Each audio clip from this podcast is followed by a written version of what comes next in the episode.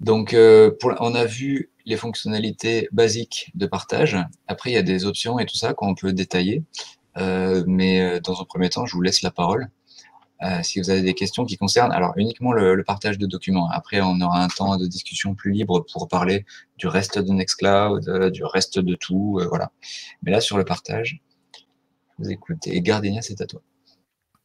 Euh, comment, enfin moi ça m'est arrivé d'envoyer, euh, du coup j'utilise déjà un serveur Nextcloud et d'envoyer des liens de partage et euh, les personnes ne pouvaient pas cliquer dessus en fait, des liens de partage externes.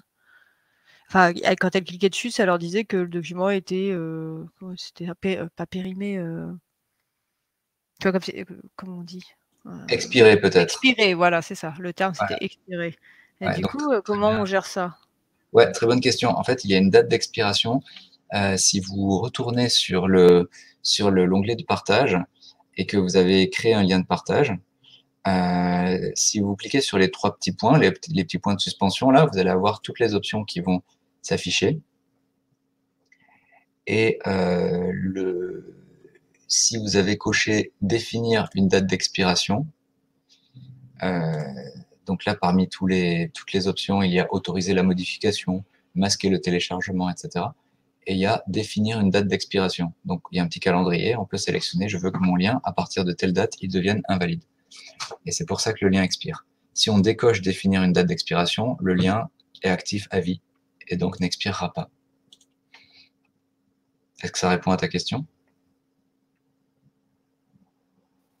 Oui, complètement. Mais alors du coup, ça veut dire peut-être que par défaut sur le Nextcloud que j'utilise, il y a une date d'expiration préprogrammée? C'est un truc qui est possible? Pas celui, euh, pas celui-là pour l'exercice, hein, celui que j'utilise habituellement. Euh, oui, c'est possible que, qu'il, y ait, qu'il y ait ça, oui. Ok. Il faut, dans ce cas, il faut faire attention lorsqu'on crée le lien de partage mm. euh, à voir s'il y a ce truc qui est coché par défaut ou pas. Ok, j'irai voir. Merci.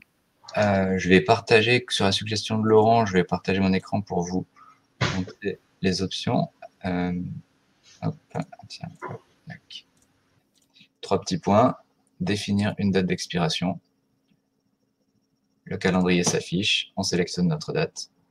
Ou alors, si on veut plus, si on veut que le lien reste à vie, on décoche définir une date d'expiration. Est-ce qu'il y avait, il y avait une autre personne qui voulait parler, mais je ne sais plus qui c'est. C'est Bertrand peut-être.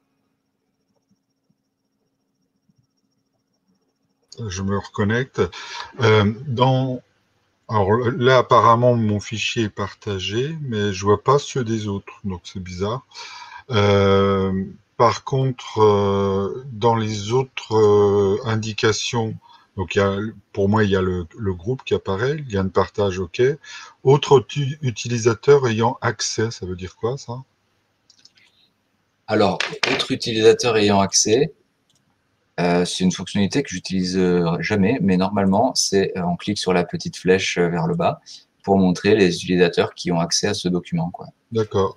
Et lien interne Lien interne, ce que j'expliquais tout à l'heure, c'est lors du partage en interne. Alors, je vais revenir deux secondes sur la notion. le partage en externe, bah, ça crée un lien qu'on peut partager avec n'importe qui. Le partage en interne, ça permet à quelqu'un qui a déjà un compte d'accéder à ce document. Donc normalement, on va voir après les problèmes qu'il y a dans le chat, hein, mais normalement, euh, lorsque quelqu'un partage un document ou un dossier avec vous, vous allez voir apparaître dans votre Nextcloud, à, la racine de, des fichiers, euh, ce dossier ou ce fichier qui a été partagé avec vous.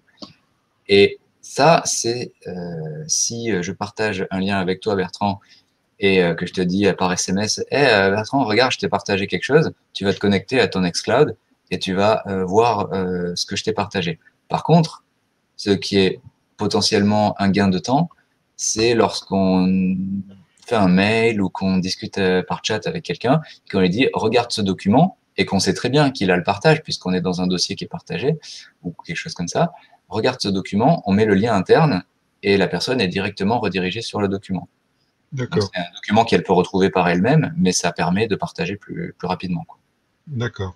Et quand on partage un fichier, il n'y a que ce fichier-là, enfin ce, répertoire, euh, il n'y a que ce répertoire-là qui est, qui est partagé. Le reste, les autres fichiers ou les autres euh, euh, dossiers qu'on a pu créer ne seront pas partagés. Tout à fait. par défaut, il n'y a rien qui est partagé. Par défaut, lorsque vous créez un document ou, un dossier, ben, il n'y a que vous qui le voyez. Pour que les autres le voient, il faut le partager. Par contre, une fois que vous avez partagé quelque chose, notamment une fois que vous avez partagé un dossier, les personnes qui, qui, ont accès à ce dossier voient tout ce qui est à l'intérieur. De ce dossier? De ce dossier, oui, uniquement. Donc, pour répondre à la question, à la dernière question, euh, donc, les... il y a plusieurs choses. Sur le partage euh, avec un lien, donc le partage vers l'extérieur, hein, avec un lien de partage, il y a les options dont j'ai rapidement parlé tout à l'heure que je peux détailler maintenant. Donc, euh, lorsque on vous partage un fichier, vous l'avez vu, ben, vous pouvez regarder ce fichier. Mais c'est également possible euh, de dire, ben, euh, on peut autoriser la modification, c'est-à-dire que les personnes qui vont partager, euh, vont avoir accès pardon, au fichier que vous partagez, ben, elles pourront le modifier. Même si elles n'ont pas de compte, elles pourront de manière anonyme le modifier. Si c'est un dossier, ça veut dire qu'elles pourront rajouter, supprimer des fichiers, etc. Euh, on peut masquer le téléchargement, ça veut dire empêcher quelqu'un de télécharger votre fichier, il peut juste le visualiser sans le télécharger. vous pouvez, une fonctionnalité très intéressante, protéger par mot de passe. Donc, si vous cochez ça, il y a un petit, euh, un petit mot de passe qui apparaît. Vous pouvez le modifier. Euh, vous pouvez mettre mon euh, mot de passe. Alors bon, c'est pas un mot de passe très sécurisé, ça, attention. Mais voilà, et vous appuyez sur la flèche et vous avez rajouté un mot de passe pour accéder au document. C'est-à-dire que lorsque la personne à qui vous avez partagé le fichier ouvrira le document, ben, la première chose qu'on va lui demander, c'est un mot de passe. Et comme ça, ensuite, elle pourra avoir accès au fichier. Euh, voilà, donc ça, c'est dans le cadre d'un partage vers l'extérieur, d'un lien de partage. Maintenant, euh, la question, c'était aussi en interne, euh, je pense. Donc là, c'est est-ce que n'importe quel utilisateur peut avoir accès en lecture et en écriture, c'est-à-dire peut visualiser, mais aussi modifier le contenu des fichiers et des dossiers qu'on lui partage? Ça, c'est défini effectivement euh, lorsqu'on partage euh, à quelqu'un. Donc là, je vais voir si chez moi ça marche maintenant qu'on voit quelque chose. café, non. Non, mais moi, j'ai pas de chance, je, ne vois toujours pas. En tout cas, lorsque vous faites ça, lorsque vous partagez avec un groupe ou avec une personne, vous avez pareil trois petits points et la possibilité de dire euh, ben, je veux que cette personne. Enfin, non, il y a, y a, une case à cocher. Euh, cette personne peut modifier euh, le fichier. Si vous ne le cochez pas, bah, elle aura accès qu'en lecture. Et si vous le cochez, elle aura accès en lecture et en écriture. Moi, j'ai rechargé euh, du coup la, page euh, web. Et euh, avant, j'avais que les deux documents que j'avais créés qui apparaissaient. Et là, j'ai l'ensemble, enfin, j'ai d'autres documents en tout cas. Donc, qui, à mon avis, ont été créés par le groupe. Mais comment je sais que c'est l'endroit où il y a les où il y a les documents du groupe? Comment je sais que, enfin, en fait, je sais pas comment expliquer ça.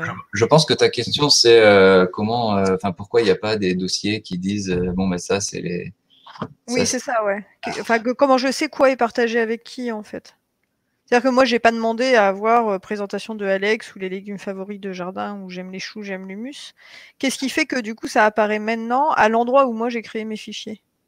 En fait, ça apparaît à ce qu'on appelle la racine, c'est-à-dire le, bah, le, l'endroit euh, le plus haut de l'arborescence de fichiers euh, que tu peux sur laquelle sur lequel tu atterris quand tu là je suis en train de te montrer en même temps bon moi j'ai plein de dossiers regardez pas c'est les dossiers d'Indie Hosters euh, je, quand j'atterris dans, dans, l'application fichier de Nextcloud, eh ben voilà, j'ai tout ce qui est partagé avec moi.